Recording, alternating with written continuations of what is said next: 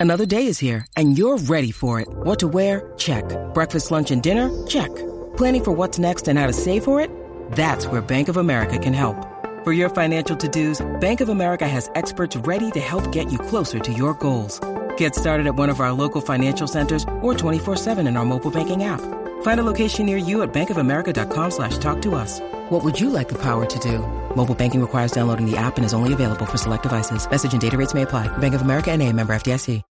When you need mealtime inspiration, it's worth shopping Kroger, where you'll find over 30,000 mouthwatering choices that excite your inner foodie. And no matter what tasty choice you make, you'll enjoy our everyday low prices, plus extra ways to save, like digital coupons worth over $600 each week. You can also save up to $1 off per gallon at the pump with fuel points. More savings and more inspiring flavors make shopping Kroger worth it every time. Kroger, fresh for everyone. Fuel restrictions apply. Dos semanas seguidas aquí como un clavo, Pedro. no te digo que sea insólito, porque lo hemos conseguido otras ocasiones, pero oye, poquito a poco vamos a coger el ritmo con el calor. Si que somos animales de calor al final. ¿eh? Eh, estamos que lo tiramos ya. Además es que está muy próxima la conferencia de desarrolladores, por lo que yo creo que también se notan las ganas que hay de que llegue ya el evento. No te digo yo nada. Tengo ganas de hablar de todas las novedades, de todas las noticias que hay, de que de, evidentemente novedades en cuanto a los sistemas operativos, de esa inclusión ya en España de la nueva aplicación de televisión, incluido con el primer channel. Ya tenemos ahora comentaremos de Starplay, que además nuestro querido Javi Lozano me lo ha mandado, nos lo ha mandado esta mañana por, por Twitter y comentaremos un poquito, bueno, pues esa, eh, ese funcionamiento.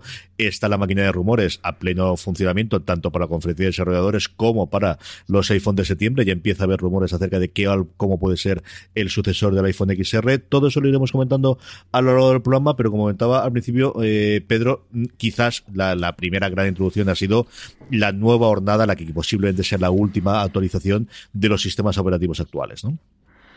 Claro, ahora Apple está preparando un poco el camino para lo que presente en la conferencia de desarrolladores. Entonces yo creo que ahora, eh, por ejemplo, con este iOS 12.3 eh, que acaba de salir ahora, que ya tenemos disponibles en los canales de desarrollo y hemos podido ver un poco las novedades. De hecho, anticipamos aquí en, una cosa más cómo era la aplicación de televisión y, cómo funcionaba bueno, ahora ya están preparando un poco el terreno para lo que, para lo que, el, gran salto que venga. De aquí a septiembre saldrá alguna actualización menor ya, pero ya no, no, contarán con grandes características porque ya todo lo nuevo a partir de ese momento, a partir de este momento, ya vendrán para los nuevos sistemas operativos que nos presenten el, día 3. En general hemos tenido un, bueno, pues un lanzamiento de, de, modificaciones, eh, de alguna cosita, sobre todo ese sustito que hemos tenido de última hora con el tema de, de esa nueva Claro, aquí estamos con el virus y es lo otro, pero bueno, que más o menos estamos prevenidos todo el mundo de, de lo que ha ocurrido, ¿verdad?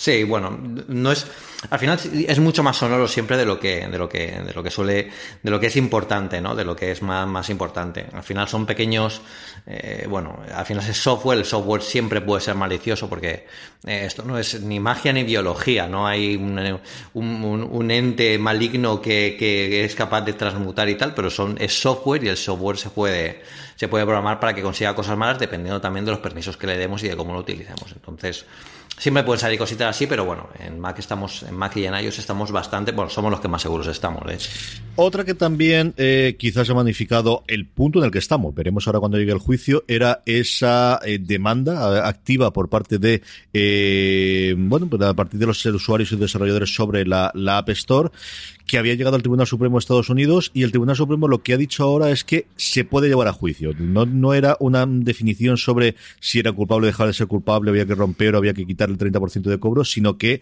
hay al menos bases suficientes para que esto empiece a investigarse en tribunales inferiores.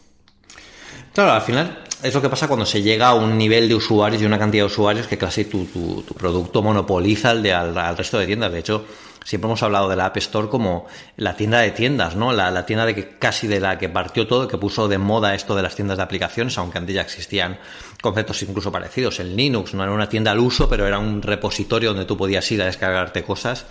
Y ahora aquí, bueno, yo creo que está bien que se tenga esa conversación. Yo creo que tarde o temprano iba a salir en, un producto como la App Store, que está llegando tantísimo, a, tantísimos eh, usuarios. Yo creo que Apple aquí desde siempre ha sido clara con sus normas. De hecho, ahora es mucho menos restrictiva que cuando empezamos. Recordemos que cuando empezamos no podíamos tener ni siquiera aplicaciones que fueran similares a las del propio sistema operativo no podíamos tener un navegador que no fuera Safari, no podíamos tener aplicaciones de correo, porque ya teníamos el, el, correo, el mail de, de, iOS nativo, y con el tiempo eso se fue relajando también porque Apple entendía que, que tenía que dar cabida a esta competencia. Yo creo que ahí incluso sí que podía eh, haberse, haber podido acusar a Apple de que, bueno, eh, está metiendo, está evitando que, que la gente utilice su tienda para, para este tipo de, de, cosas. Por lo demás, bueno, yo creo que las normas de Apple eh, son justas o no son justas, pues son las que tienen y son para todos o deberían ser para todos iguales eh, eh, ya es cierto que seas muy, muy, fuerísima de series como Netflix y los gran grandes estos, que también se adhieren a ellas, mm, bajo, bajo, bajo algún matiz en algún caso, pero eh, está bien que se tenga esa conversación, yo no, veo mal que, que, llegue esto y también que llegue a, gran público, porque tenía es una cosa que tenía que llegar tarde o temprano, pero desde luego, bueno, yo no creo que la acusen de, monopolio. Apple mm, no ha hecho ninguna maniobra oscura ni nada eh, que pueda hacer que, que, bueno, perjudicar en ningún caso al desarrollador. Siempre ha aplicado las normas que ha tenido en su, en su tienda y que cuando tú te suscribes eh, a esa, con esa cuenta de desarrollo las tienes que acatar si quieres estar dentro, nadie te obliga a estarlo. Por lo tanto, bueno, vamos a ver lo que hay, pero me parece que la conversación, la conversación es interesante y, y, bueno, igual se consiguen extraer conclusiones o se consiguen extraer cosas que pueden ser beneficiosas, sobre todo para los usuarios, ¿no? que al final somos la gente que, que, por la que está ese, ese, tipo de productos en el mercado. Lo que está claro, Pedro, es que si hace tres o cuatro años nos convertimos todos en abogados especialistas en libertad de expresión, cuando todo el tema de, de, de la seguridad de los iPhones, en los casos de asesinatos, y en los casos de robos, ahora nos vamos a convertir todos absolutamente en eh, entre este juicio y el que en paralelo, que no es exactamente el mismo, pero que también algunas de las bases son similares, quiere llevar a Spotify dentro de las Cortes Europeas, eh, vamos a convertirnos absolutamente todos comentaristas del mundo tecnológico de Apple en especialistas de monopolio. ¿eh? Eso no tengo ni la más ni mínima duda. Sí, esto lo que tiene es que ya somos, podemos tener varias carreras, incluso aunque no hayamos estudiado ni sepamos absolutamente nada. Pues eso es lo que yo creo que es la definición de cuñado, ¿no? yo lo siento mucho por el mío, pero al final, bueno, todos tenemos derecho a dar nuestra opinión. Yo creo que es perfectamente válida siempre que se respete a las opiniones de los demás y, se haga con cierto estilo, con cierta educación. Pero, eh, bueno, yo tal como veo que la acusación antimonopolio es una conversación que se tiene que tener y es quizás algo que, que, bueno, se pueden extraer conclusiones, tanto si al final lo acusan de algo como si no. Yo creo que de lo que acusa Spotify a Apple no tiene ningún sentido. Y es una de las cosas que van a caer por su propio peso porque el propio Phil Schiller contestó a Spotify con una carta dentro de la, de, la página oficial de Apple, casi desmontándole diciéndole, oye, es que nos acusáis de, de que estamos intentando, nos estamos favoreciendo eh, eh, y lo que pasa es que vosotros lo que queréis es un trato especial y de favor eh, y prácticamente acusando, casi con, técnicas de extorsión, oye, que si no me, me, haces esto, pues me voy a quejar y te voy a armar un pollo, etcétera, etcétera. Yo creo que aquí ellos no tienen absolutamente nada de razón. Si quisieran algo, lo podrían haber conseguido quizá negociando o hablando con Apple mm, para ver qué se podía conseguir, pero básicamente lo que quiere, lo que quiere Spotify es estar en la, en la Apple Store porque saben que es donde más usuarios tienen y donde más van a llegar, pero no quieren pagar dinero pues porque ellos son Spotify. Bueno, pues eso es que no es así. Eh, tienes que atenerte a las reglas. Nadie dice que sean justas, tampoco que sean injustas, pero son las que hay. Por lo tanto, si quieres estar, tienes que estar ahí. No te puedes luego quejar a papá porque es que esto, mira, mira lo que me están haciendo, bueno, pues que has querido jugar tú. O sea, es algo que, que quizá también sea una conversación que haya que tener y, y que eh, para que evitar casos como este en el futuro, bueno, pues que salga un, un auto de algún tipo. Igual incluso aunque sea en contradictorio Apple, si la justicia piensa que Spotify tiene razón, lo que yo quiero leer es por qué dictamina que tiene razón y quizás eso, pues ahí veamos algo que ahora mismo no vemos. Yo por lo menos no lo veo. Yo en, esto, igual que en otras muchas cosas sobre, sobre el sentido, eh, os recomiendo encarecidamente que leáis los, artículos en abierto que publica una vez a la semana y luego si os gusta mucho lo que hace eh, Ben Thompson en, en Strategy, él habla desde hace bastante tiempo acerca de cómo evidentemente lo que tradicionalmente ha sido una, eh, bueno, una legislación sobre monopolio, tanto en Estados Unidos como en Europa, que siempre ha sido distinto, en el mundo tecnológico actual, en el mundo en el cual el servir a un usuario más es gratuito, de que los servicios gratuitos son capaces de generar generar mucho dinero, que era algo que tradicionalmente no han tenido los monopolios, hay que al menos replanteárselo. Y yo creo que en esa línea, tanto la, parte como de, Apple, como comentabas tú, Pedro, como otras que están saliendo tanto en Facebook, tanto sobre Google, sobre las grandes tecnológicas, ¿no? Sobre, para algunos las grandes tecnológicas, para otros los cuatro jinetes del apocalipsis como Amazon, yo creo que sí que es un debate que a nivel de sociedad tenemos que tener, ¿no? de, de cómo se pueden regular cuando estas empresas, cómo se puede decir que hay un monopolio cuando estás dando un servicio gratuito que era una cosa que hasta ahora jamás ha legislado y que por un lado tiene que salir por los juicios y por otro lado también a nivel político, ¿no? que es la parte complicada en la que esto se vaya a legislar, porque al final eh, si alguien siempre va detrás de cuál es la realidad de cuando es especialmente el punto tecnológico, siempre la política. ¿no? Exactamente, sí, sí. Yo creo que además es algo que, como te digo, se, tiene que tener, se tiene que, sacar conclusiones, tienen que, que bueno, ver qué, qué pasa finalmente con eso también para que quede claro estos temas de una vez y que no sean algo recurrente que salga cada cierto tiempo, cada vez que a alguien, eh, bueno, pues en caso de Spotify se le ocurra eh, una idea genial para ellos ganar más pasta sin incumplir las reglas, o, bueno, la, conversación del monopolio de Apple también es una cosa que, por ejemplo, pasó con Microsoft hace cierto tiempo. Pasa que con Microsoft era un tema más complicado porque estábamos hablando un sistema operativo, ya no es simplemente una tienda de aplicaciones que al final hay más tiendas de aplicaciones que la de Apple y también está la Play Store, está la de Amazon, hay varias incluso de videojuegos, tenemos un montón también por cada plataforma, ¿no?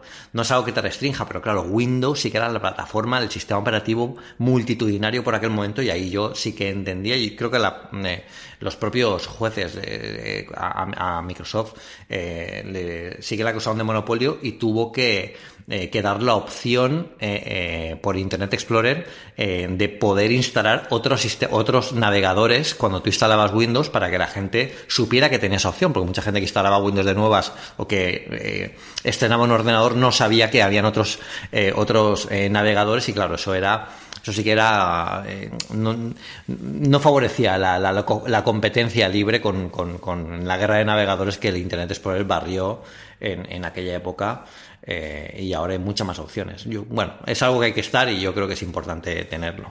Y de la parte filosófica en la que seguiremos hablando, desde luego, esto no es un tema que se vaya a acabar ni este mes ni este año, yo digo yo.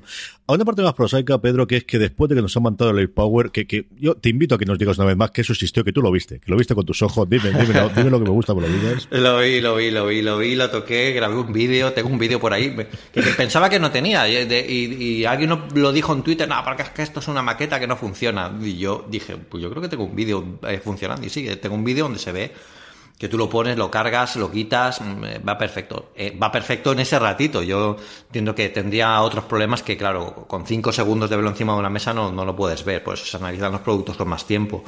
Pero sí, sí que estaba allí, pero no llegó a salir. Pero bueno, ya como, como vamos a ver ahora, pues ya hay otras opciones que son también, va, no son igual de elegantes, a lo mejor igual de minimalistas que las que diseña Johnny Ive, pero son igual de buenas. Y habéis podido probar una de ellas, una además yo tengo ya mucha curiosidad por ver, que es la Nomad con la edición para Apple Watch, es decir, que también tiene, mm, porque hasta ahora el gran problema de Chi es que, eh, al menos hasta la, nueva edición del, del, Apple Watch, tiene un cargador distinto y eso hay que integrar de alguna forma. Era una de las grandes promesas que también iba a tener el AirPower, y es que podías tenerlo tanto si fuese el, teléfono como la nueva base de carga de los AirPods, como el, como el reloj. Esto lo incorpora de una forma, como decimos nosotros, bastante elegante, ¿no? Sí, e, esto al final, claro, la AirPower lo que hacía era, Apple eh, quería conseguir que pusieras donde pusieras un Apple Watch o cualquier otro eh, compatible con carga Qi, eh, bueno, pues se pudiera cargar sin ningún problema. Eso era muy complicado, yo creo que aquí había que mezclar distintos tipos de condensadores, era, era muy complicado porque quizás eh, entre ellos se hacían la puñeta y, al final conseguías hacer elevar la temperatura de todo el producto y, podía ser incluso peligroso ¿no? para los dispositivos o para, para el propio, la propia alfombrilla de carga. Eh, Nomad, ¿qué ha hecho? Bueno, pues lo ha separado, porque como tú dices, evidentemente lo que carga el AirPower no es exactamente la carga chi que todos conocemos, de hecho podéis hacer la prueba con cualquier Apple Watch, incluso el Series 4 si tenéis en casa, intentar cargarlo con una base que tengáis para cargar los últimos iPhone y veréis que no pasa nada, o sea, no, se puede cargar. Entonces aquí Nomad Nomad ha hecho una cosa que, es, que es, está bastante bien porque no solo no, ha intentado copiar un AirPower, lo que ha hecho es eh, bueno una base una base de carga bastante elegante. Hay algún eh, hay algún modelo incluso que tiene madera que es bastante bastante chulo con una con una base de eh, como si fuera de, de, piel, de piel sintética, y que tiene, en el, hay un modelo que solo puedes cargar dos dispositivos, que es el que tiene solo la base, y luego hay un, tercer, un segundo modelo que tiene la, el, pequeño brazo para poder tener el Apple Watch cargando de forma imantada mientras está cargado también los otros dos dispositivos, que claro, son soluciona a todos el problema de cargar los AirPods, de cargar eh, los AirPods de, segunda generación, de cargar el iPhone y de cargar además el Apple Watch. Y el modelo que tiene Nomad está muy, creo que es de los más elegantes que hemos visto. Nosotros cuando tuvimos la, oportunidad de probarlo dijimos que, sí que queríamos hacerlo y que queríamos enseñarlo a, a, los, a los lectores.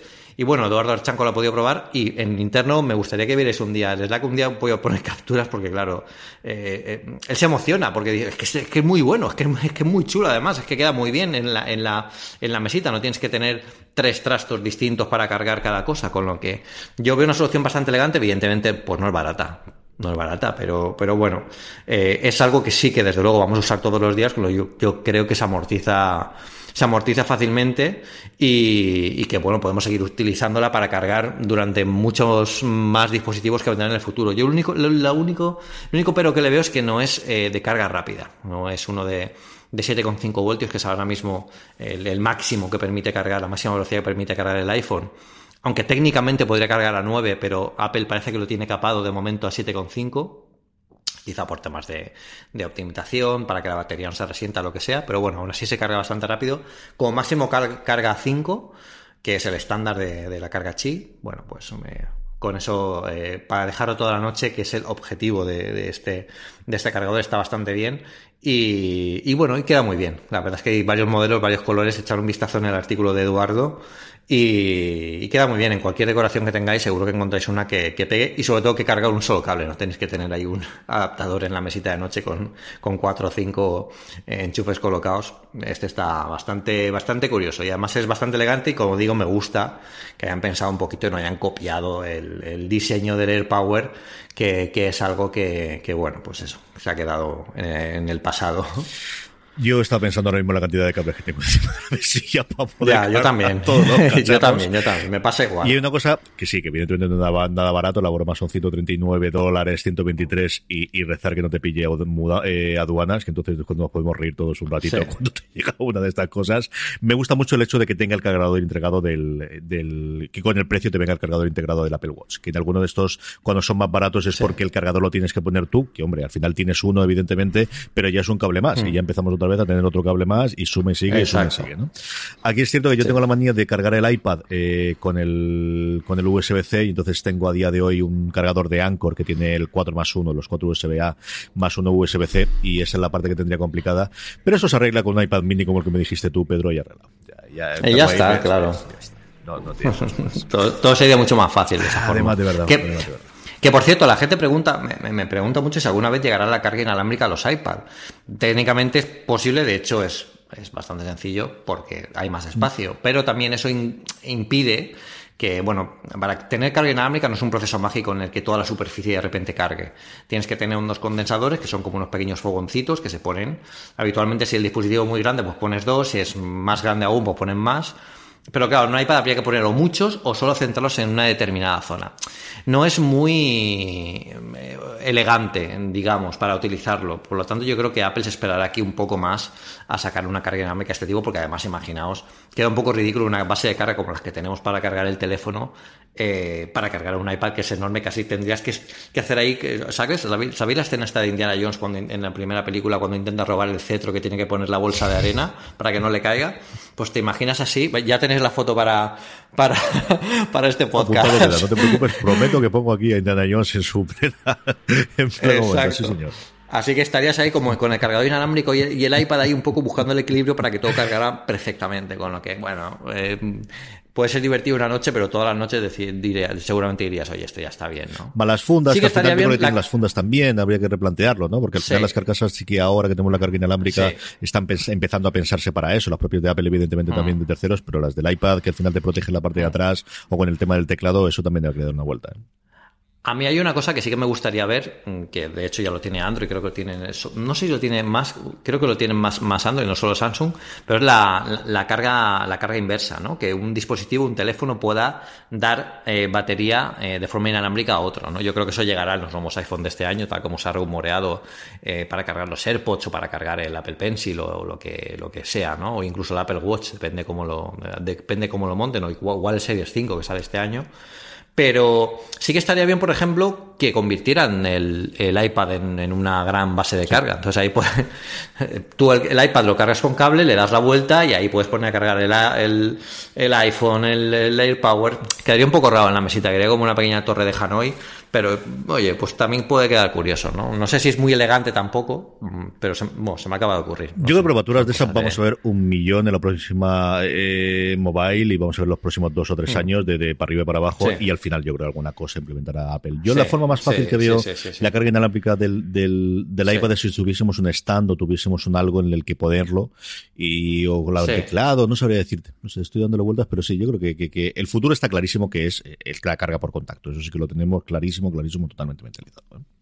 Sí, exactamente, exactamente. Yo creo que va a llegar y, bueno, a ver, a ver, qué lo hacen. Yo la carga por inversa en el, en el, iPhone sí que me gustaría verlo porque alguna vez para cargar los AirPods o para cargar algo así, por ejemplo, en el, en el, en el iPad Pro que permite ser como un pequeño, eh, una pequeña batería, una pequeña no, una gran batería externa me ha salvado la, vida más de una vez. O sea que eh, cargándolo con cable, evidentemente, con un cable USB-C a un cable Lighting, a un extremo Lighting.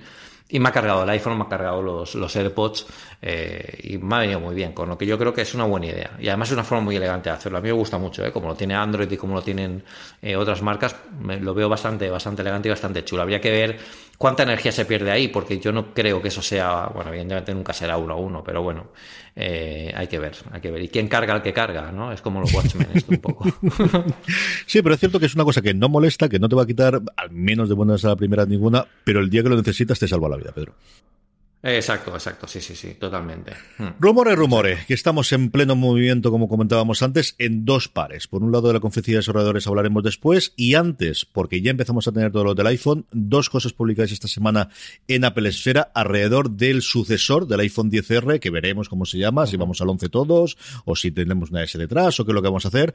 La primera, lo que más me gusta a mí, que son los colorines, Pedro. O sea, yo sé que esto queda muy feo decirlo, que aquí somos muy serios profesionales, ¿qué quieres que te diga? A mí lo que me acabo de decir y voy a comprar un 10R fue el rojo. Y luego tengo la, batería, siempre tengo la funda de batería y no lo veo, pero cada dos o tres días lo saco y digo, es que es bonito el jodido. De verdad que es bonito, bonito el color. Tenemos colores nuevos, o al menos parece que podemos tener eh, colores buenos, nuevos. Sí, aquí me hace mucha gracia porque todo el tema, por ejemplo, eh, de la de, los colores, del nuevo diseño de los nuevos iPhone, ¿no? Que se parece que va a tener triple cámara o en el caso del iPhone 10R va a tener doble cámara, va a estar como encuadrado en ese cuadro que nos parece tan extraño, ¿no? Yo, Muchas veces olvidamos el pasado y olvidamos que cuando veíamos los renders del iPhone 10S, perdón, del iPhone 10 y veíamos ese, e, esa hendidura también ahí, lo veíamos muy raro. ¿eh? Luego la cuestión, todo es acostumbrarse y sobre todo recordad que estamos viendo esquemas de fundas que no han salido al mercado para un móvil que no existe, con lo que evidentemente no, no queda bonito. ¿no? y otra cosa es cuando veamos pues el diseño final con estos colores nuevos además que según salen aquí son bastante distintos a lo que conocemos, con el diseño Apple, con los nuevos materiales. Hay que encajarlo todo, que aunque no nos guste que este cuadrado sea tan grande, habrá que ver cómo queda en el diseño final. Y como tú dices, es que los colores venden un teléfono, hace mentira. Evidentemente el, teléfono vende el teléfono, pero los colores ayudan a, que te intereses ya que, oye, pues oye, mira qué bonito este, mira qué tal. Con lo que yo creo que aquí hay mucho que ver aún. Y este año eh, va a ser un año en que cambie, eh, quizá no cambie espectacularmente el diseño, pero evidentemente van a tener nueva óptica, sobre todo viendo los móviles que están saliendo ahora con unas eh, cámaras impresionantes. Yo creo que Apple se tiene que poner también aquí las pilas con esto. Y, y, este año, desde luego, va, a tocar hacer eso y va a tocar un poco de, cambio de imagen y de cambio de, de, sus puntos clave. Y uno de ellos es la cámara. La banda verde, oye, me gusta mucho. ¿Qué quieres que te diga? el azul no era feo. Bueno, ojo, el azul no les quedó como ellos querían. No llega a ser eléctrico, tampoco llegaba a ser demasiado bonito cuando yo lo vi en, en la tienda. El rojo es espectacular, sencillamente. Y esta lavanda verde, al menos en la render que tenéis vosotros allí en, en Apple Esfera, oye, pues la verdad es que sí, sin mucho más, sí me gusta bastante. Sí, mm, bueno, yo le pondría verde a Apple Park. que es, más, todo ahí es verde, parece, parece mentira, pero todo ahí es verde, o sea que, que es bastante, sería muy molón. La otra que comentabas tú, que, que, anticipabas, Pedro, una de las grandes modificaciones que vemos en la nueva generación, o que se está rumoreando en la nueva generación, es en las cámaras, y será la incorporación de dos cámaras al sucesor del 10R, tres cámaras para el nuevo flagship que tengamos, con el nombre que corresponda, Chico, yo la primera vez lo del cuadrado lo leí todo el mundo lo vi negativo y a mí me parece bastante molón, ¿eh? De verdad que me gusta bastante cómo, cómo, está quedando al menos en los renders y, y lo que yo creo que también tenemos tradición es lo que en los renders queda medianamente bonito, luego la realidad suele ser muchísimo mejor también.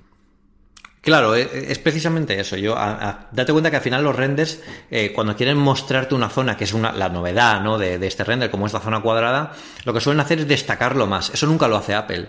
Porque nunca te. Tú cuando miras un teléfono, nunca te fijas, lo, te, te, pones a dos centímetros de la cara el, el, el, bulto de la cámara, ¿no? Que es lo que más te choca. Entonces, claro, lo vemos y vemos todo el conjunto, todo el diseño al conjunto, todo el contexto del producto. Y, y aquí es un poco lo que se olvida con estos renders, ¿no? Que pueden estar muy bien para orientarnos, para decirnos, oye, el próximo iPhone va a tener tres cámaras o dos en el caso del iPhone 10R. Y va a ser más o menos así, pero no significa que el diseño final y todo el producto, porque al final el iPhone es un producto completo que tiene las cámaras y tiene muchas más cosas, como hemos hablado, de materiales, colores, etcétera, eh, luego quede mucho mejor en mano. O quizá no, quizá luego sea el iPhone más feo que existe, pero bueno, yo nunca he visto muy poca, bueno, muy poca veces, por no decir, mm, muy poca gente después de ver el iPhone en la calle, ya puesto en, en, la página de Apple o en mano, haya dicho, pues era, era, igual de feo que los renders. No, suele ser más bonito. Otra cosa es que te acabe gustando o que no, pero suele ser, suele ser chulo. Suele ser más chulo que lo que se ve en, esos renders. Lo que sí que marca, desde luego, si vamos en este camino, y yo creo que a estas alturas del partido de, demasiado humo empieza a haber para que no haya fuego detrás, es, yo creo que también como ocurrió con el notch, de al final, si tienes que tener un notch, vamos a abrazarlo y vamos a mostrarlo y vamos a sacarlo, es si tenemos que tener ese bump en la cámara porque lo queremos lo suficientemente delgado y al final la óptica y la física es la puñetera que es y necesitamos tener esa distancia, pues ya que tenemos que tener un bump, ya que tenemos que tener ese, esa protuberancia, que tenemos que tener ese extra, que se note, ¿no? Y que demostremos y que no nos arrepentimos de que realmente tenga que tenerla. Sí, sobre todo también que se destaca un poco el diseño este mmm, distinto, centrado en la cámara. Casi estamos convirtiéndonos ya en, en cámaras muy potentes. Eh, se están viendo por ahí, hay teléfonos que tienen, eh, creo que sacó uno Nokia o no sé si fue, no sé qué marca fue, que tenía seis cámaras, ¿no? A ver, eso es un poco ya más para postureo, ¿no? El postureo típico de decir, mira, tengo soy el que más cámaras tiene, vale, pero no se usan para nada. O sea, no consigues nada que no tengan los que tienen dos. Bueno, pues esto parece que los que tienen tres cámaras sí que pueden conseguir, eh, bueno, pues un zoom eh, óptico mucho más preciso, un gestor de la profundidad con muchos más matices. Eso es lo que se tiene que ver con estos móviles con nuevas, eh, con nuevas lentes y con nuevas cámaras. Y es algo que eh, bueno, pues quizá, conviene destacar, ¿no? Que el que está haciendo una foto delante de ti con un iPhone de nuevo digas, ostras, mira, este eh, tiene este nuevo modelo y, parece que está sacando fotos, fotos chulas, con lo que eh, yo creo que es lo que es lo que más de lo que más se va, va a destacar Apple de, en este nuevo teléfono y seguro que veremos, seguro que ahora mismo hay por el mundo un montón de fotógrafos haciendo fotos con este teléfono que ya me gustaría a mí ver cómo lo mantienen en secreto, porque claro, una cosa es que tú saques el iPhone 10S por ahí, nadie sabe que, que era distinto al 10, a no ser que sea más grande pero el de este iPhone, como se llame 11 o como se llame, pues sí que llama bastante la atención, con lo que, bueno, supongo que lo tendrán todo muy controlado como siempre lo tiene Apple, pero hay que ver, a ver cómo acaba esto y cómo es esta nueva cámara de la que sí que parecen, como tú dices, decir, mira, ya que vamos, vamos para adelante. Y, quieren que quede bien claro y que se vea bien.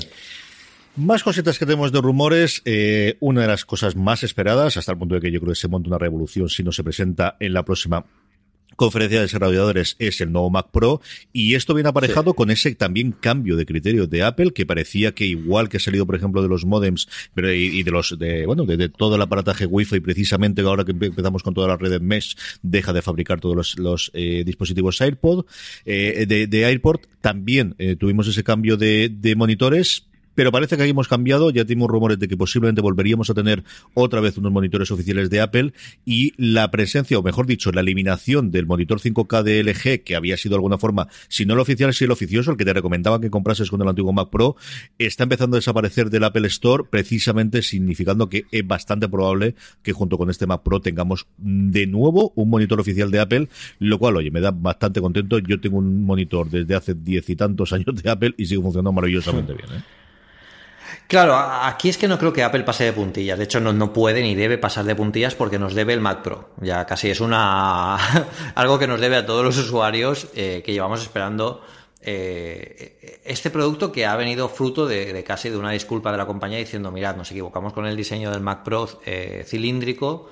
Era un diseño súper molón venido del espacio, pero eh, era complicado de, mantener y de actualizar con placas de fabricantes, etcétera, porque había que hacerlo toda medida y bueno, no era el mejor diseño del mundo, hablando en términos de, practicidad, ¿no? En términos de, diseño como tal, de elegancia, de, es una pasada. Yo cuando lo tuve la primera vez en mis manos pensaba que había bajado aquello de una nave espacial, pero bueno, había que cambiar un poco. Entonces dijeron, vale, perdonad, vamos a hacer uno que ahora sí que sea práctico y además supongo que también será bonito y, y, lo vamos a lanzar. Lo que pasa están lanzando bastante tarde. Yo creo que eh, se van a asegurar de que, de que, de que sea un producto eh, muy top. Porque recordemos que está el iMac Pro en el mercado, que es una barbaridad de producto, una barbaridad que es mm, prácticamente es el Mac Pro metido en una pantalla. Imaginad lo que puede hacer cuando quieran meter todo lo que pueden meter en una torre. Entonces yo creo que aquí Apple va a echar el resto, de hecho lo está, lo está echando y va a traerlo, va a, va a desembarcar con todo, ¿no? Va a decir, decir, mirar, el Mac Pro que os prometimos es este, tiene todo esto, boom, un montón de cosas. Pero es que además el monitor, que nos lleváis preguntando por el monitor años, o sea, yo creo que es la pregunta más recurrente que me hace la gente. Esa y la de los nuevos AirPods últimamente. ¿Cuándo serán los AirPods, los AirPods 3? Bueno, pues antes eran los AirPods 2, ahora la gente ya parece que se ha contentado un poco. Dentro de unos meses ya me vuelven a preguntar todos por los AirPods 3. El monitor de Apple, como tú dices, toda la gente que tenía un monitor, un Cinema Display, estaba súper contento. Incluso se gastaban el doble de pasta, que es lo que valía el Cinema Display en comparación con los de la competencia, eh, porque es que era un monitor muy bueno, pero claro, tú lo veías incluso hace unos años, no ahora, porque evidentemente ahora ya está más desactualizado, y es que está... Mm, eh, no es consecuente con la época. Tú ves un iMac que es muy finito y tiene una pantalla 5K impresionante y ves un monitor encima de display de la época que tiene además un grosor que es casi como un iMac original, bueno, tanto no, pero muy similar, muy, muy bastante más grueso. Y sabes que estaba fuera de eso y que Apple no estaba tocando ese diseño porque no quería hacer un nuevo monitor. O no quería o estaba preparándose para algo más. Por eso, bueno, pues Apple ofrecía en su página web el modelo de LG, que es un modelo 4K bastante potente, para que la gente, 5, perdón, 5K bastante potente, para que la gente lo pudiera, lo pudiera utilizar y lo pudiera probar, pero ellos todavía no tenían. Y yo creo que ahora están preparando un salto más. Evidentemente no pueden ofrecer ahora un monitor 5K como una gran revolución, porque ya existen monitores 5K muy baratos, muy buenos y que no aportan nada. Yo creo que tiene que ser un poquito más igual que este eh, eh, Mac, Pro tiene que ser algo más de lo que, de lo que esperamos que sea. Y este monitor, eh, evidentemente, como, como decimos en la noticia, el, 5K Ultra Fine, que es el que se vendía en la Apple Store, deja de estar disponible. Eso quiere decir que, ojito, que están haciendo hueco para algo. y, y es posible que llegue un nuevo monitor se rumorea que va a ser 6K. Es una resolución un poco extraña. Yo es la primera vez que la oigo.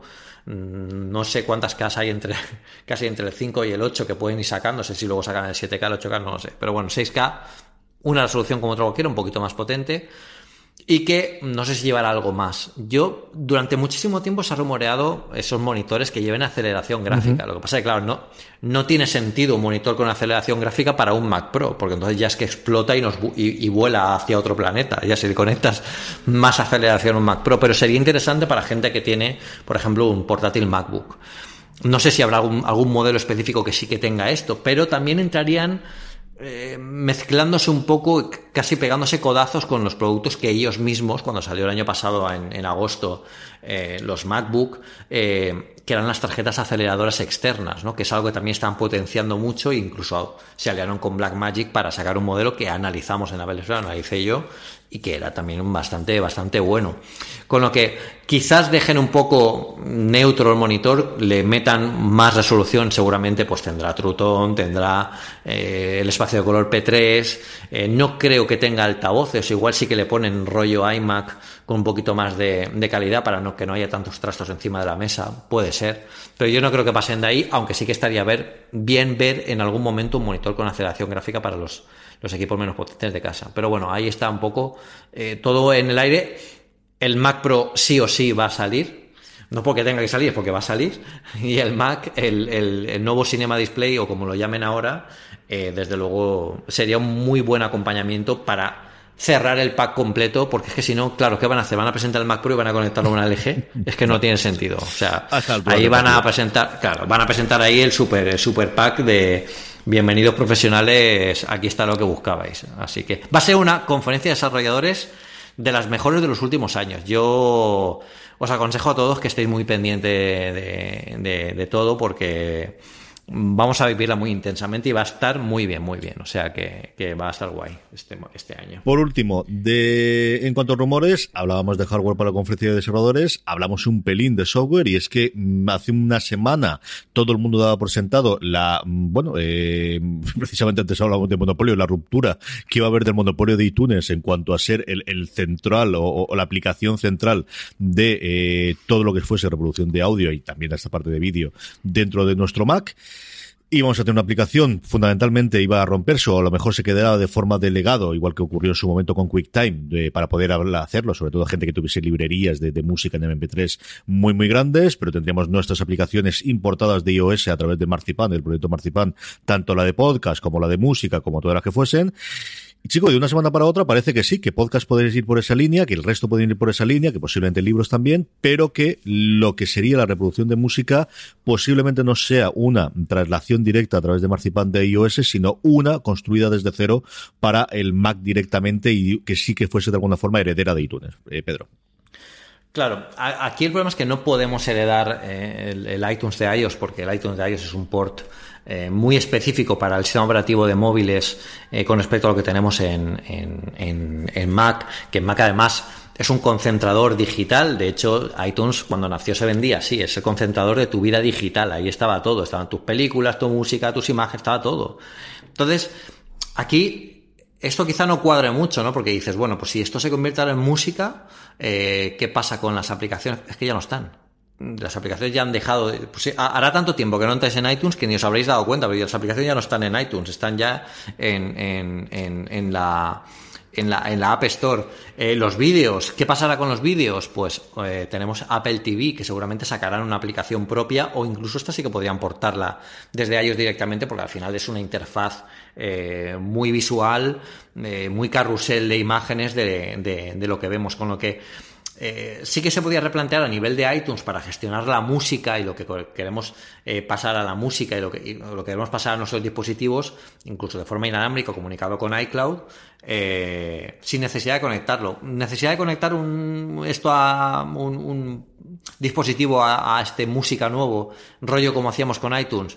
Yo no lo veo. Seguramente dejarán la opción para por retrocompatibilidad de alguna forma, pero iTunes evidentemente tiene que morir. Tampoco creo que sea un, lo que los informáticos llamamos un despliegue en Big Bang, ¿no? No será un, eh, iTunes ha muerto, música. Olvidaos de iTunes. No puede ser. Eh, o sea, no puede ser en el sentido de que de repente no puede aparecer música que cambie radicalmente lo que es iTunes. Yo creo que será un iTunes, como dice el artículo, replanteado con otro nombre, porque ya sabemos que la I eh, esta de, los nombres de aquella época, Apple la quiere ir quitando eh, y sustituirla por su, por su propio nombre, por Apple, por eso, eh, bueno, pues eh, ya no está saliendo ningún producto de Apple que lleve la I al principio, a ver qué hacen con el iPhone, porque el Apple Phone es un poco regular de pronunciar, pero en iTunes está claro que tiene que morir, por eso durante estos últimos años han ido quitándoles quitándole protagonismo desde que lo desconectaron del PC a la hora de configurar un iPhone y tal. Yo no recuerdo cuándo fue la última vez que lo conecté. Y para hacer copias de seguridad, eh, yo sinceramente creo que para eso ya está iCloud. Y si queremos hacer copias de seguridad en, local, en el, en, el, en, el, en el propio ordenador, quizás eh, el nuevo sistema operativo de este año lleve algo que permita hacer este tipo de cosas o incluso desde la propia interfaz de iCloud decir, bueno, pues esto no me lo grabas en iCloud, grábamelo en local. Habrá que ver cómo se plantea. Evidentemente, música eh, tiene mucho más sentido como aplicación independiente de aquí. Y al final se, volvemos a lo que fue iTunes en un principio, que es eh, un repositorio musical no un repositorio de todo, que no tiene ya ni siquiera casa el nombre. No, no creo que vuelvan a querer que una aplicación que se llame música sirva para meter otra vez ahí todo, a no ser que quieran hacer alguna traslación muy despacio entre una aplicación y otra. Habrá que ver cómo, cómo, lo plantean, pero yo creo que irán por ahí los tiros, ¿no? Que nos olvidemos un poco de iTunes. Yo tengo mucha curiosidad por ver cómo hay, sobre todo la aplicación de podcast, de, si va a tener una aplicación como tal, si eso va a dar un impulso o no a que se reproduzca en Mac, porque yo creo que hay muchísima más gente de la que pensamos. Primero, que tiene su librería todavía de música y sigue escuchando esa sin tener un servicio de suscripción como, como Apple Music, como Spotify. Y segunda, y eso sí que tengo algún otro dato, de otra cosa no, pero de, de reproducción de podcast, siempre me sorprende la cantidad de gente que sigue escuchando podcast en escritorio. Y además, yo creo que son mucho más que en el portátil, en el propio escritorio, como te digo, ¿no? Y en un mundo en el que tenemos todos el móvil y que además con los iPods y mira, incluso en CarPlay y lo que sea, sigue habiendo mucha, mucha gente que lo sigo escuchando en, en el propio ordenador y yo creo que también eso es un punto interesante de, de la nueva aplicación porque yo creo que va a gestionar bastante mejor y todas las incorporaciones que tiene ahora de novedades. Por ejemplo, ahora todo el tema de las notas y el tema de los, de los enlaces, yo creo que es una cosa que puede tener bastante en la traslación de la aplicación de podcast del, eh, de iOS al Mac. Y y también eh, hay una cosa que está muy bien, estaría muy bien que Apple lo solucionara en las próximas versiones de los sistemas operativos. Hay por ahí un script que lo hace, no sé si con, no, no, no, es, un atajo, no es un atajo propiamente dicho, es una, no sé si es un Apple Script o algún, alguna aplicación propia en sí mismo para Mac que lo que hace es eh, que tú le puedas pedir a Siri que, oye, esta música que estoy escuchando, pásamela al HomePod. Eso no se puede hacer aún y es, estaría muy bien, ¿no? Que estás escuchando música en el Mac. Yo muchas veces mientras estoy escribiendo estoy escuchando música en el Mac. No me la pongo ni en el HomePod ni en ningún sitio, pues bueno, pues porque prefiero estar un poco más aislado y tener los, AirPods o lo que sea. Pero a lo mejor, bueno, pues acabo de escribir, me pongo a cocinar y ahora quiero oírlo en el HomePod mientras cocino. Bueno, pues pedirle al Mac, oye, Siri, pásame la pásame la música al, al HomePod y que mm, pueda continuar. Esa, continuidad estaría muy bien y es una de las cosas que la nueva aplicación de música tiene que, solucionar, porque al final estamos en una época en que la integración con, el, con Siri eh, ya no es algo secundario, tiene que ser importante y tienen que darle importancia suficiente en el propio sistema operativo, en todos ellos, pero también en, cosas como esta, que al final es la base. Yo, para lo que más uso Siri es para música, para pedirle música. Entonces, aquí sería importante que dieran una marcha más eh, a la hora de, dar más funcionalidad a, a este tipo de a este producto. Video Rencón, Pedro, ya empezamos a hacer pasito a pasito. El primero ha sido la incorporación de aquello que vimos en la última presentación de, Apple. Por fin ha llegado ese día de mayo en el cual tenemos la nueva interfaz del Apple TV, o de, mejor dicho, de los servicios de televisión de Apple, no solo en el Apple TV, yo creo que en eso podemos centrarnos y luego te cuento yo mi experiencia con el Apple TV, con la americana, de lo que parece que en el futuro podemos tener aquí en España, sino que ya habéis podido empezar a ver cómo funciona la aplicación en lo que va a ser el futuro, que es en televisores inteligentes directamente, empezando por el Smart TV de Samsung. Sí, eso lo vimos además, eh, tuvimos una conversación en el, en el, grupo de Telegram, que por cierto aprovechamos para, recordar, eh, es telegram.com barra una cosa más. Punto me barra una cosa más. Punto me. Eh, es que cuando yo, yo ya he entrado hace mucho tiempo, tenéis que entrar, los que no estáis tenéis que entrar ya. Bueno, pues ahí teníamos una conversación de que había gente que decía, oye, es que todavía Todavía no, no veo yo la aplicación en mi, en mi tele Samsung. A ver. Eh, y, algunos se quejaban incluso de que, de que en, la, en, el artículo de Apple no poníamos los modelos. Bueno, Apple en un principio no, no puso exactamente todos los modelos. La nota de prensa decía textualmente todos los modelos de 2019 o de 2018 y algunos de 2017 o al revés, todos de 2019 y algunos de 2018 son compatibles hay que ver si te aparece la aplicación, pues es que es compatible tu modelo, que suelen ser de los últimos. Ah, y aquí la conversación que teníamos en el grupo era bastante interesante porque yo ponía mi caso, ¿no? toda la gente me pregunta cuando pongo una foto en Instagram de, de mi casa y sale mi tele y tal, sea, ¿qué tele es esa? Porque es una tele normal, es una tele sin marcos de Samsung, pero es de 2013. Y mi tele de 2013 mm, no me la cambio porque es una tele de 55 pulgadas, que es el único motivo por el que la cambiaría, porque parece que está como... En, ¿Sabes cómo cuando vengo en las cosas se hace más pequeñita? pues mi, mi, tele no puede ser que tenga las mismas pulgadas que cuando la compré, porque yo la veía gigante y ahora, y ahora ya no. Y bueno, mientras... Ese, ese es el único problema que le veo, pero el panel es bastante bueno y me gusta mucho cómo se ve, a pesar de que es Full HD, no ni siquiera 4K. Pero hablamos sobre todo de los sistemas Smart TV. Y el Smart TV que tiene mi tele, pues una de las putadas que hace Samsung es que no lo actualiza. Entonces, claro, yo tengo aquí mi Smart TV de 2013 que lo actualizado en 2014 y, y se acabó, que no puedo tener ni siquiera aplicaciones de Netflix. Eh, porque el, icono que tengo yo de Netflix en esta tele es el icono antiguo de Netflix, el que parecía así más mm, cine retro. Entonces, claro, me conecta porque me detecta que eso está súper pasado y me dice que nada, y ya no, no, se puede actualizar. El Smart TV ha quedado casi como un botón ahí que es bonito verlo en el mando y ya está. ¿Qué es lo, la ventaja que tiene todo esto? Porque al final este Smart TV, que parece mucho más avanzado, los vídeos que hemos visto, que estamos viendo, que habéis, hemos puesto una peresfera también, vemos que se mueve mucho más ágil, eh, eh, tiene, tiene cosas que, bueno, pues eh, parece que sí que van a, a, mejorar con el tiempo, porque se ha mejorado cómo se programa esto y cómo se, sobre todo cómo se mantiene este sistema operativo, entre comillas, de esas televisiones. Y claro, una aplicación como esta, una aplicación mm, que es el Apple TV, o sea, la, la aplicación propia de Apple para, para, gestionar todo esto, que es lo que hemos hablado muchas veces. En un principio veíamos iTunes, pero esto cambia de repente y de repente aparece la aplicación de Apple TV con todas sus series y películas y ya nos rompe todos los esquemas. Y eso es lo importante al final un poco de todo esto, ¿no? Que tengas esta aplicación y que además la tele compatible con AirPlay 2, para que luego además tú puedas ponerle muchas más cosas. También en el grupo la gente ponía alguna captura de sus pantallas viendo que ya le aparecía en la lista de, de poder eh, sacar música o, o, o vídeo a su tele directamente sin tener conexión con ningún Apple TV ni nada, ¿no?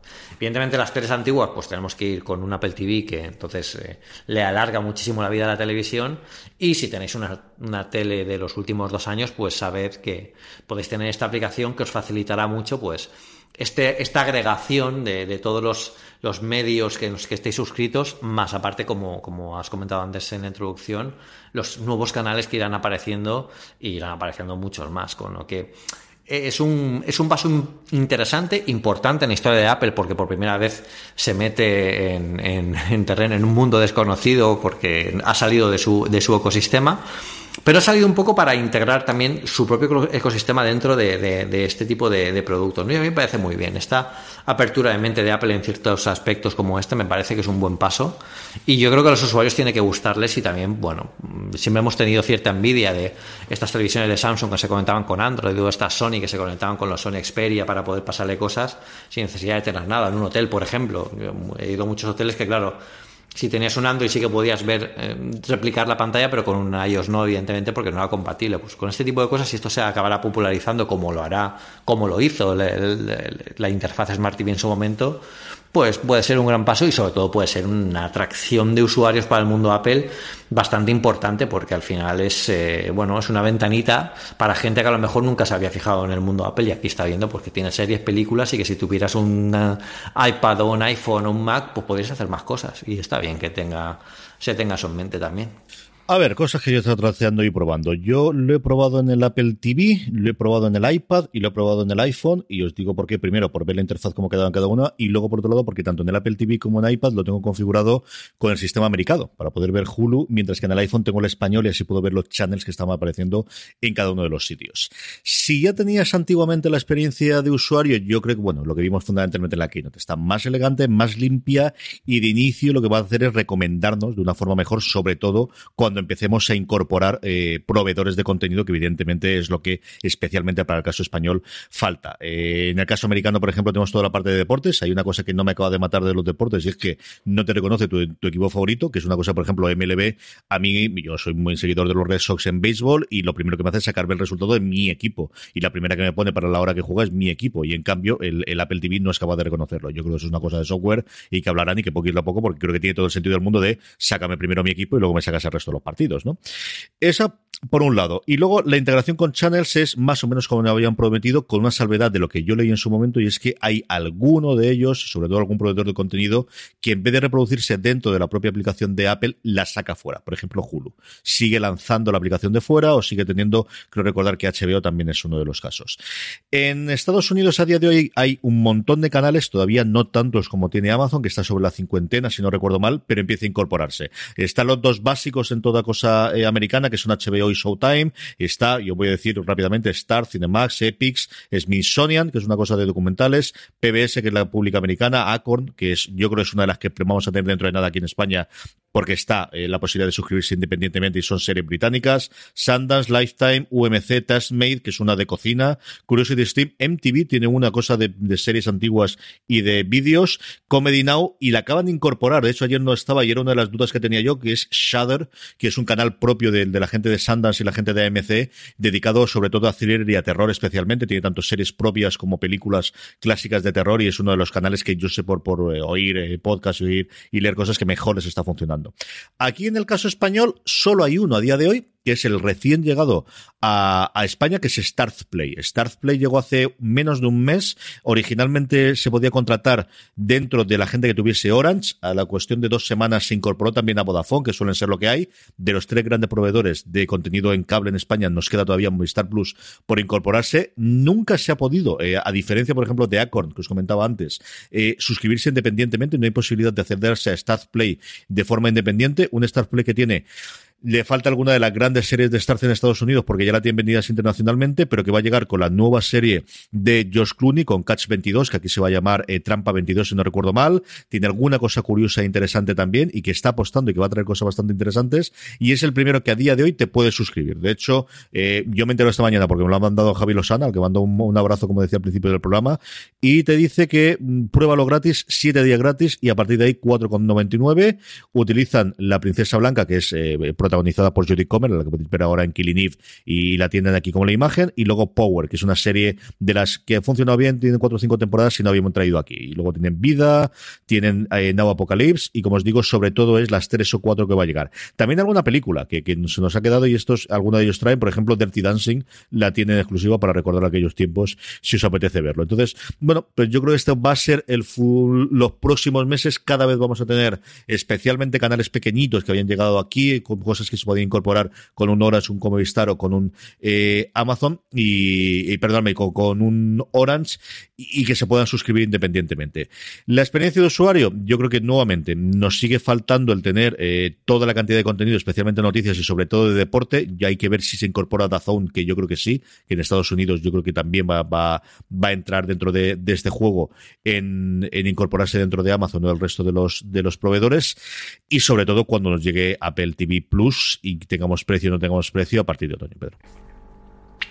Sí, eh, esperemos que ver algo en la conferencia en la conferencia de desarrolladores. Yo creo que no es el momento para verlo ni es el momento para anticiparlo nada, pero si os dais cuenta desde que se presentó todo esto en marzo se ha quedado muy parado, se ha quedado muy parado en el sentido de que no han habido eh, grandes anuncios ni siquiera oficiales, ¿no? Evidentemente se están moviendo, están preparando un gran desembarco que yo creo que lo veremos en, en la vuelta de vacaciones de verano en septiembre con la con la presentación del iPhone porque yo creo que es un momento importante para Apple para presentar este tipo de cosas o presentar nuevos productos de cara al público porque hay mucho foco mediático puesto en, ese artículo y en ese, en ese, en ese evento. Y yo creo que es el momento para presentarlo y que la gente, eh, pues bueno, pues vea un poco todo lo que va a salir y que luego, casi ya para los últimos meses del año, eh, llegue el, gran desembarco de todo lo que, todas las novedades. Pero, eh, quizá, bueno, pues veamos aquí algún adelanto, alguna cosa. Los nuevos sistemas operativos tienen que llegar algo tiene que llevar del Apple TV para, tener todo preparado, para que cuando llegue el momento de que todo esto empiece a llegar ya y se active por fin, eh, todos lo tengamos ya instalado en nuestros, en nuestros eh, dispositivos. Con lo que, desde luego, todo lo que has comentado eh, es, es abrumador. Yo sigo a la fundación, hola, ¿dónde está? Es lo que me falta, que alguien me confirme esto por el amor de Dios, pero... Pero bueno, es algo que, me apetece ver y yo creo que, más allá de la presentación que tuvimos, eh, que a algunos nos faltó quizás una presentación con más trailers dedicados, sino un gran meta trailer, eh, yo tiene pinta de que va a llegar alguna presentación más grande o empecemos a ver un, un carrusel de trailers donde veamos un poco más aquí en concreto lo que, lo que podemos eh, ver con, con Campbell TV Plus. Y va a ser muy grande, como, como hemos comentado, como llevamos comentando, de hecho, mucho, mucho Sí, la aplicación, desde luego, la, la, maquinaria de trailers y de, notas de prensa, de comunicación del resto está totalmente parada desde el evento. No hay absolutamente nada que se haya colgado. Hay precisamente, bueno, pues que están funcionando todo a pleno rendimiento, que voy a decir HBO con Juego de Tronos y el final de VIP y lo de demás, las cadenas en abierto que ahora se termina de Big Theory y, hoy precisamente que hemos tenido el anuncio de la nueva temporada de, Black Mirror con los tres episodios que llegarán el 5 de junio cuando estamos grabando, es decir, eh, tienen que empezar a entrar también en ese movimiento y, saber vender un producto que hasta ahora tampoco han vendido, ¿no? Y a ver cómo lo pueden hacer a nivel de trailers y sobre todo de presencia, tratar con talents, es decir, con los actores y con los directores y con los guionistas que tienen que llevarlos por el mundo, si los van a dejar solo en Estados Unidos o lo van a traer en Europa, es decir, hay mucha parte de logística que, que hasta ahora Apple no ha tenido que tener y que tengo muchísima curiosidad profesional, como podéis entender, por fuera de series, de saber cómo van a plantearlo y cómo van a entrar ahí dentro y que, cómo van a, llevarlo. Pedro, sobre el tema de la semana, íbamos a hablar un poquito, vamos casi, llevamos casi cincuenta y tantos minutos, así que yo creo que eh, en este podemos hacerlo un poquito, porque tampoco hay mucho, es esta semana en la que sabemos cuándo la conferencia de desarrolladores, todos sabemos que va a haber la keynote el lunes, pero todavía no se han mandado las invitaciones, que al final lo que da un poquito de jugueteo de tratar de adivinar dentro de esa, invitación que se envía eh, de qué va a ir la cosa o qué podemos saber sobre la, propia eh, keynote inicial, ¿no? Yo si fuera Tim Cook enviaba la foto del nuevo Mac Pro y diría, aquí lo tenéis cabrones, el día 3, nos vemos y ya está, para que la gente dejara de especular, como al final, a ver Tim, si sabemos que lo vas a sacar, tío, Mm, tírate un poco al rollo, porque ¿sabes qué pasa? Que en las últimas invitaciones, como tú dices, sí que se podía averiguar o intentar pensar, uy, ¿por qué dicen? Yo me acuerdo el otro día estaba revisando las invitaciones de hace unos años y veía, por ejemplo, la del iPhone 5, que eh, se presentó el 12 de septiembre y la sombra del 12 era un 5. Tú decías, mmm, curioso, ¿qué será lo que presente? Bueno, pues por lo menos ahí te da una pista o es un poco... Yo, o también cuando eh, pusieron cuatro iconos de iOS para una presentación y era un mapa, una fecha, un tal, bueno, la gente hizo aquí unas cábalas que, que prácticamente a algunos les explotó la cabeza y luego eran pues que lo habían puesto al azar, no tenía más historias. El caso es que estaría bien, porque normalmente Apple últimamente siempre juega un poco con las invitaciones enviando lo que es eh, el logo de Apple con algo que tiene que ver. En el tema de la conferencia de desarrolladores, yo creo que simplemente será un logotipo de Apple así en rollo neón eh, para. Eh, tal como es el diseño gráfico de este año para el evento, para, para el evento no, para toda la, toda la semana de la conferencia, y, será más o menos así. Pero bueno, el año pasado yo hacía mis cálculos. Eh, creo que empezó un 7 de junio, bueno, empezó un lunes de junio, primer lunes de, julio, de junio, y justo dos semanas antes fue cuando se, se, envió la nota de prensa oficial anunciando la Keynote, que iba a ser eh, dos semanas exactas después. Con lo que, si esto es así, hoy estamos grabando miércoles, eh, pues bueno, pues el próximo lunes ya debería anunciarse el evento oficial y, bueno, y, ver cómo es, a ver si sabemos algo más. Y a partir de ahí ya sé que es la cuenta atrás, pistoletazo de salida. Y, aquí el amigo eh, Rambo va a empezar y a, desembuchar todos los secretos que sabe y Mark Gurman también, porque están últimamente con, con un goteo de cosas que yo creo que tienen guardadas muchas más, porque al final un sistema operativo eh, es casi más inseguro que una cadena de estas asiáticas de, montaje de iPhone, porque claro, aquí cualquiera se puede meter bajo el capó, pero es que Guilherme es un crack y encuentra cosas que, que bueno, de hecho encontró sí con los del iPhone 10, antes, antes de que salieran, o sea que, que hay cosas muy buenas que, que, que, podemos ver aún cuando todavía no hayamos llegado a la conferencia, o sea que nos esperan dos semanas antes de la conferencia bastante, bastante importantes y repito, va a ser una de las mejores conferencias de los últimos años y una de las más importantes porque al final en la conferencia de desarrolladores la gente no tiene mucho interés, entre comillas, a no ser que fuera el desarrollador, porque al final, bueno, son los sistemas operativos, pues va a salir algo bueno, pero este año van a haber muchos cambios en los sistemas operativos, va a haber cambios en hardware, va a haber cambios importantes en todo el ecosistema y es un momento importante para la historia de Apple en la que va a haber muchísimo que hablar. Así que, bueno, hablaremos. Indudablemente que hablaremos, pero eh, nos quedará para la semana que viene, en la que, como dice Pedro, yo creo que con toda seguridad sabremos ya. Vamos a terminar, como siempre, con la recomendación de la semana que recomendamos a la audiencia, Pedro. Vale, a mí me ha pasado una cosa esta semana y es que, bueno, eh, a mí me regalaron un ordenador, mi primer ordenador no fue un, un, Mac, porque a los 10 años estaba el Amstrad. Bueno, a mí me compraron el Amstrad CPC 464, el de cassette de toda la vida. Yo me, me gustaba mucho jugar, pero me quedé sin juegos. Y como venía un libro de Basic con el ordenador, pues dije yo, anda, pues esto es un chollo, si me puedo hacer yo mis juegos aquí con esto, no hace falta que mi padre me compre más, más juegos. Y medio, medio, bueno, aprendí a programar entre comillas, porque en aquella época lo que sabía era básicamente copiar listados de revistas intentar descifrar qué narices era aquello. Yo con unas nociones mínimas de Basic hice un juego. con, eh, cuando tenía unos 10, 11 años hice un juego, una aventura conversacional que a mí me encantó, porque me encantó el hecho de pensar en informática, plantear, y sobre todo porque me gustaba mucho escribir también ya de niño. Entonces se juntaban mis dos mundos favoritos. El tema es que yo me viene muy arriba, incluso dibujé la portada, eh, hice un dibujo y tal, o sea, yo tengo en cinta con mi, juego grabado, tal. ¿Qué pasa? Pues que ese juego ha permanecido en el olvido hasta que lo encontré hace poquísimo. Pero claro, eh, yo quería cargarlo en un emulador para poder destriparlo un poco y verlo sin necesidad de llevarme el Amstrad por ahí. Bueno, pues lo conseguí, conseguí un Wallman que me dejó un compañero de trabajo y haciendo mil virguerías con el Mac eh, utilizando el, Adobe Audition, que es, el, heredero del Cool Edit de toda la vida, pues ahora el Adobe Audition este, este tiene un control de ecualizador tremendo y un montón de opciones para poder eh, capturar sonidos y que tenéis que capturar sonido de viejos Wallmans. Desde luego usarlo, usar el Adobe Audition, que es buenísimo. El caso, que conseguí recuperar mi aventura, eh, era una aventura que yo me hizo muchísima ilusión encontrarme con mi código de programación de niño de 10 años. Eh, entonces ahora, 30 años después, pues he decidido que voy a eh, terminar aquella aventura, aquel juego que hice, y lo voy a terminar evidentemente para Amstrad CPC. O sea, voy a hacer un juego de 64K para cinta. Entonces, bueno, en, mis ratos libres igual llego, tardo 30 años más en sacarlo, pero bueno, ahí estoy. Me divierte mucho hacerlo y el caso es que me ha vuelto a devolver el gustío por las aventuras conversacionales, que es un género que a mí me ha gustado mucho siempre. Así que hoy os recomiendo no un juego, una aplicación, es una página web, se llama solutionarchive.com, eh, que lo que tiene es un recopilatorio de todas las aventuras conversacionales en todos los idiomas que se han escrito y se han, hasta ahora, se han, se han publicado hasta ahora, incluso las que no se han publicado.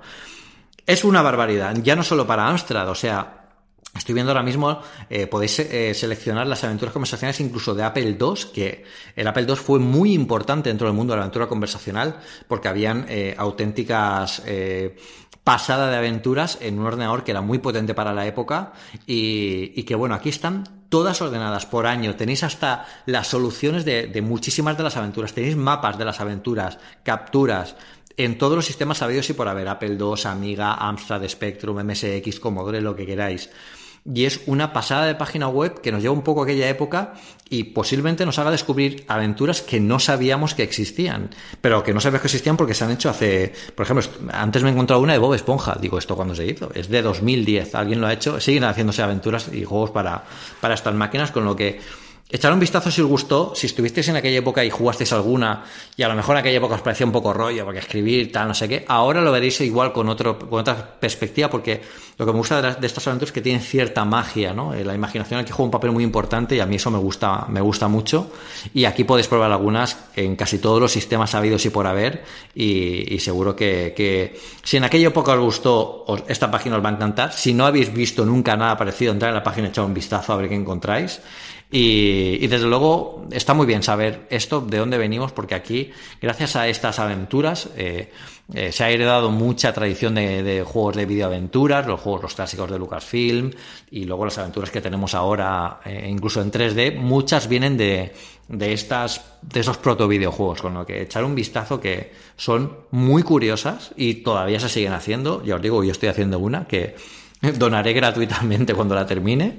Y, es una es muy muy divertido de programar porque es casi como escribir un libro interactivo. Y es también pues muy divertida de jugar eh, si tienes la cabeza pensando que es una ficción interactiva en un videojuego al uso. Con lo que echar un vistazo que seguro que la página os llamará al menos la atención que se sigue haciendo algo tan completo para juegos de este tipo en 2019 es sencillamente espectacular y la de horas que puedo perder mirando esto Pedro porque me he ido directamente a Commodore y hay mil y pico y luego he metido porque la primera noticia que sale es que hay un contribuidor no, eh, un nuevo de, los eh, contribuidores que tiene eh, la la página un eh, Pablo eh, Cocelec, eh, Pablo Martínez Merino se ha unido para hacer sobre todo el, los eh, conversacionales en español y me he metido a cuántos hay, 666 en castellano, que me ha llamado muchísimo la atención. Son las que hay a día de hoy. Es espectacular. Y como decía Pedro, desde las que se hicieron en los años 80, 90, ahora mismo estoy mirando aquí una de Proin que se llamaba Abracadabra del 88 a cosas recientes de, eso, de 2018, 2019, de la gente que mm. sigue escribiendo de algunos de los casos. de, de Pablo, de Pablo Martínez Merino que comentas tú, que es uno de un videojuego, una aventura que ha salido ahora este año, que se llama La Casa al otro lado de la tormenta. Es un juegazo increíble. O sea, se están haciendo juegazos increíbles de, en conversacional que de verdad me echaron un vistazo porque es que son muy curiosos y son una calidad muy buena. Evidentemente, todos hemos evolucionado y hemos cambiado y hemos eh, crecido en, en, muchos aspectos y este es sin duda uno de ellos. O sea que se puede perder mucho tiempo aquí, sí. Espectacular, espectacular. La mía es Mm, una cosa mucho más prosaica que es un navegador. Es un navegador disponible tanto para el Mac como para dispositivos móviles, que es Brave. E igual que antes mandaba un abrazo a Javi Lozana, aquí se lo mando a Alex Barredo porque fue el primero que me dijo que esto existía. Al final es un navegador montado sobre el engine de, de, Chrome. De hecho, cuando entras y cuando toda la parte de, de gestión de contraseñas o de gestión de, usuarios y del resto eh, funciona muy similar a Chrome. Eso sí, tiene desde el principio un bloqueador de anuncios y la parte de la seguridad muy bien puesta. Y chico, yo eh, no sé qué leche se me había metido en el iPhone, que de vez en cuando visitaba alguna página y me hacía unas cosas rarísimas de medio phishing y dijo, uy, esto no tengo ninguna galva. Evidentemente en, los dispositivos móviles, cuando vaya a abrir un enlace, sigue yendo al Safari, porque a diferencia de, en el Mac, no puedes configurar como, como por defecto otro navegador, pero me he acostumbrado a utilizarlo y, de verdad que estoy muy contento con él. Funciona muy bien, es posiblemente el más rápido de todo lo que he trasteado. Cuando quieres después eh, seleccionar la publicidad para volverla, tiene un sistema que intenta, bueno, pues que la gente tenga una publicidad no invasiva y que pueda hacerlo y de alguna forma recompensarlos también, pero se ha convertido, como os digo, salvo alguna otra eh, cosa en el que eh, al final tiro de Safari o incluso tiro de Chrome, mi navegador por defecto y simplemente buscaros una semana, una semana en la que tengas tranquila de trastearlo porque yo creo que os puede funcionar muy muy bien. Brave es como se llama el, el, navegador, está totalmente gratuito en todas las plataformas como os digo y lo tendréis al menos echarle un ojo que vale la pena. Interesante. Yo, yo, lo estaba mirando también ahora y la verdad es que es bastante impresionante. Hay veces que, que nos sorprendemos el uno al otro viendo cosas porque las, las show notes estas de los artículos los vemos casi, los vemos antes, pero por ejemplo, yo acabo de escribir lo del Solution Archive este, lo he escrito 15 minutos antes o, poco antes de empezar, con lo que casi lo vemos online. Y la sorpresa es real, o sea, nos sorprendemos realmente, no somos actores. No, no, no, no, no lo hacemos muy bien esto y además, como ya no lo sabemos, nos lo dejamos para el final, le ponemos la recomendación al final del todo, porque la parte divertida es esta. Esto es totalmente indudable. Claro, claro, claro, Hasta que ha llegado una cosa más 71, Pedro, lo tonto, lo tonto, llevamos 71 programas de estos. Oye, dos semanas seguidas, tenemos nada, la conferencia de Cerro en cuestiones de dos semanas y media, muchísimos más rumores van a salir, evidentemente. Veremos cómo se va poblando, yo creo de canales la aplicación de eh, la nueva app de televisión de, Apple y la seguimos comentando, junto con muchísimas más cosas durante la semana que viene. Pedro, un abrazo muy fuerte hasta la semana que viene. Un abrazo muy fuerte y decirle a todo el mundo que la semana que viene hablaremos y tenemos que hablar de muchas cosas, o sea que está Sí, señor, tenemos que hablar. Telegram.me barra una cosa más para unirnos a nuestro grupo de Telegram. Más de 400 personas diariamente hablando sobre tecnología y el mundo de Apple. De verdad que lo pasaréis muy bien. Telegram.me barra una cosa más. Y a todos vosotros, gracias por escucharnos y hasta el próximo programa de una cosa más. But, there is one more thing.